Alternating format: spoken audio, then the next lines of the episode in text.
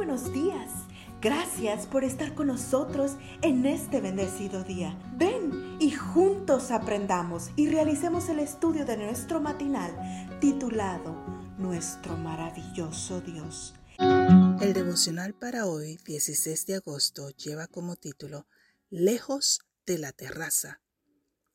El versículo se encuentra en 2 de Samuel 11, 2 al 3 y dice, Un día, al caer la tarde, se levantó David de su lecho y se paseaba sobre el terrado de la casa real, cuando vio desde el terrado a una mujer que se estaba bañando, la cual era muy hermosa.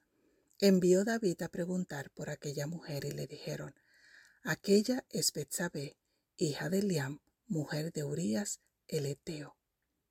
¿Qué hacía David en el terrado de su casa justo en el tiempo en que los reyes salen a la guerra?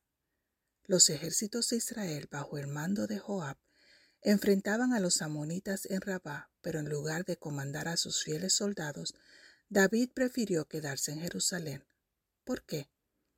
El problema es que, a la par que las defensas externas de Israel se fortalecían, las defensas internas del carácter de David se debilitaban. Las fronteras de su reino habían alcanzado el nivel de desarrollo predicho por el Señor Abraham.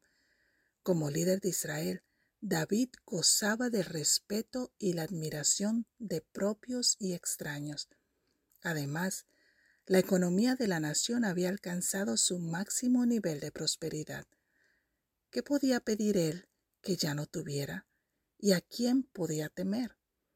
Lo que no sabía David era que su propio éxito terminaría siendo su mayor enemigo y que su vida de comodidad lo expondría a un peligro mayor que el de cualquier ejército extranjero.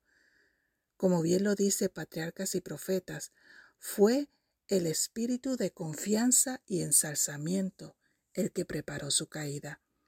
David se veía rodeado de los frutos de la victoria y de los honores de su gobierno sabio y hábil.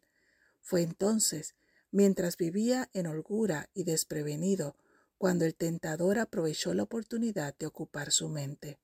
En otras palabras, la transgresión de David, más que una caída, fue un deslizamiento, una caída gradual, de manera imperceptible, su confianza en Dios se fue debilitando y cuando llegó el momento de la tentación, no huyó. Antes de que se percatara, sus malos deseos se despertaron y el resultado fue pecado y muerte.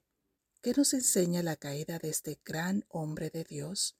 Lo primero, que nuestra única seguridad está en depender de Dios y de su palabra cada día, tanto nuestros éxitos como nuestros fracasos.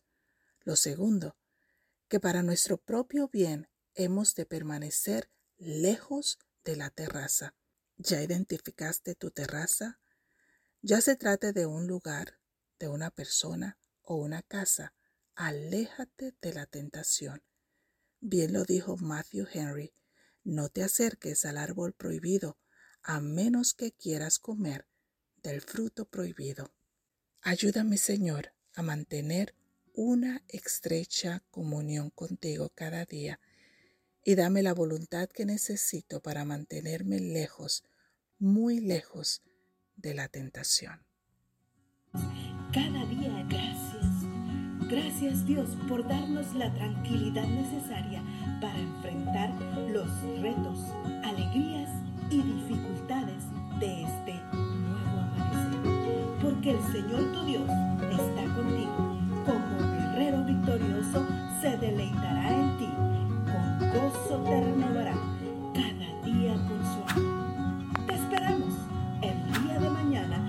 continuar cobrando aliento en la palabra de nuestro maravilloso.